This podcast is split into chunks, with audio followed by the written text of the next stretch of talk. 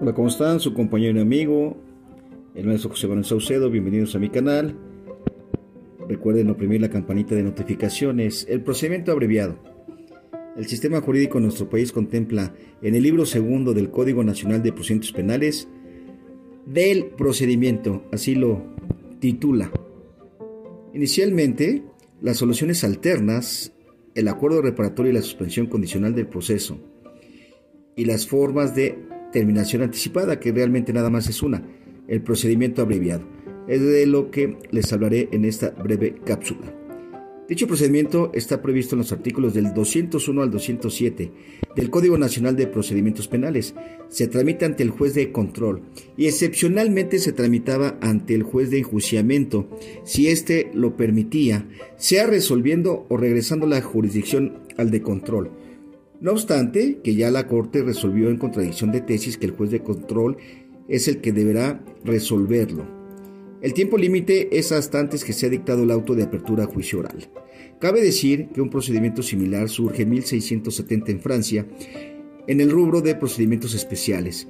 Posteriormente aparece en el Código Napoleónico en 1808 en España, de tal manera que no surge del common law, aunque adoptaron una figura parecida, pues en Estados Unidos los arreglos con la Fiscalía existen.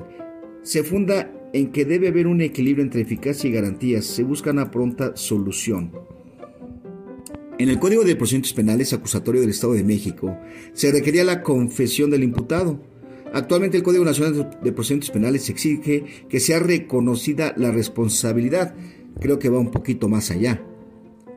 La búsqueda de la verdad y el esclarecimiento de los hechos se deja a un lado para solucionar el conflicto.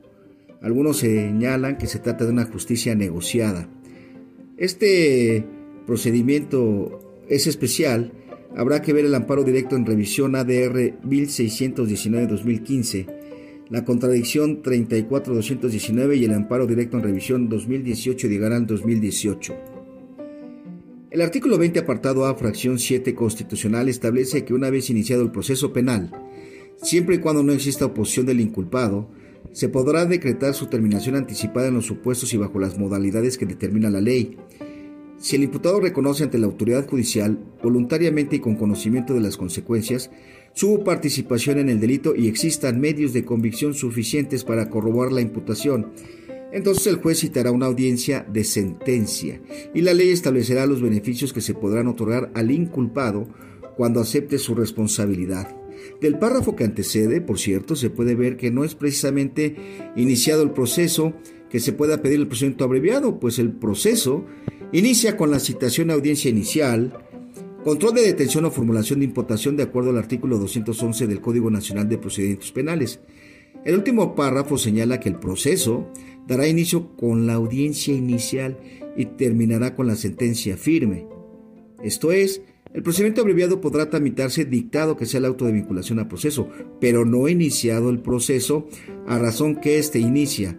De hecho, como se dijo, antes del auto en el que se resuelve la situación jurídica. Aclarando a la vez que dicho procedimiento, de acuerdo a los numerales 202 y 205 esa petición exclusivamente del Ministerio Público.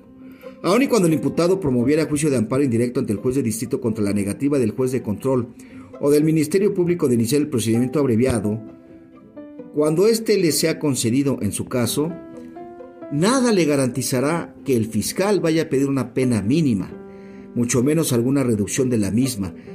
Por eso es conveniente en la práctica a llegar a un acuerdo con la Fiscalía. Respecto a la reducción de la pena posterior a la pena mínima, las Procuradurías y Fiscalías emiten acuerdos circulares para normar las mismas. Ejemplo de ellos son los...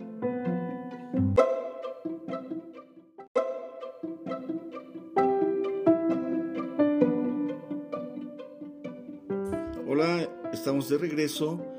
Una cápsula express de audio para terminar de hablar del procedimiento abreviado, comentaba en la parte primera, o sea, en la inmediata que antecede respecto a este tema, que respecto a la reducción de la pena posterior a la pena mínima, las Procuradurías o Fiscalías emiten acuerdos o circulares para normar las mismas.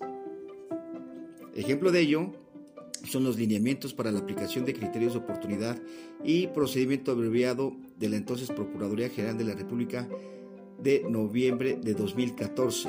En la cápsula anterior también les decía que aun y cuando el imputado promoviera juicio de amparo indirecto ante el juzgado de distrito contra la negativa del juez de control y o Ministerio Público de iniciar el procedimiento abreviado, cuando éste le sea concedido, nada le va a garantizar que el fiscal vaya a pedir una pena mínima, mucho menos alguna reducción de la misma. De ahí la importancia de acordar con el fiscal.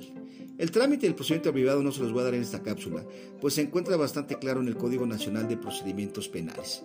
Conclusión. El procedimiento abreviado es una salida anticipada que solo va a poder solicitar el Ministerio Público. No es realmente un derecho del imputado, así lo decidieron en la reforma. Y aun y cuando vas a querer impugnar, pues nada te garantiza, como te acabo de comentar, que el MP te vaya a conceder una pena mínima y mucho menos la reducción de la misma.